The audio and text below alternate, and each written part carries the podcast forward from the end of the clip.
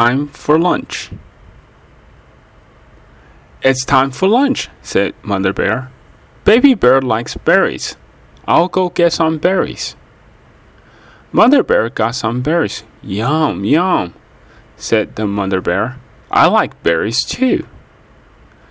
Little Bear likes nuts, said Mother Bear. I'll get some nuts.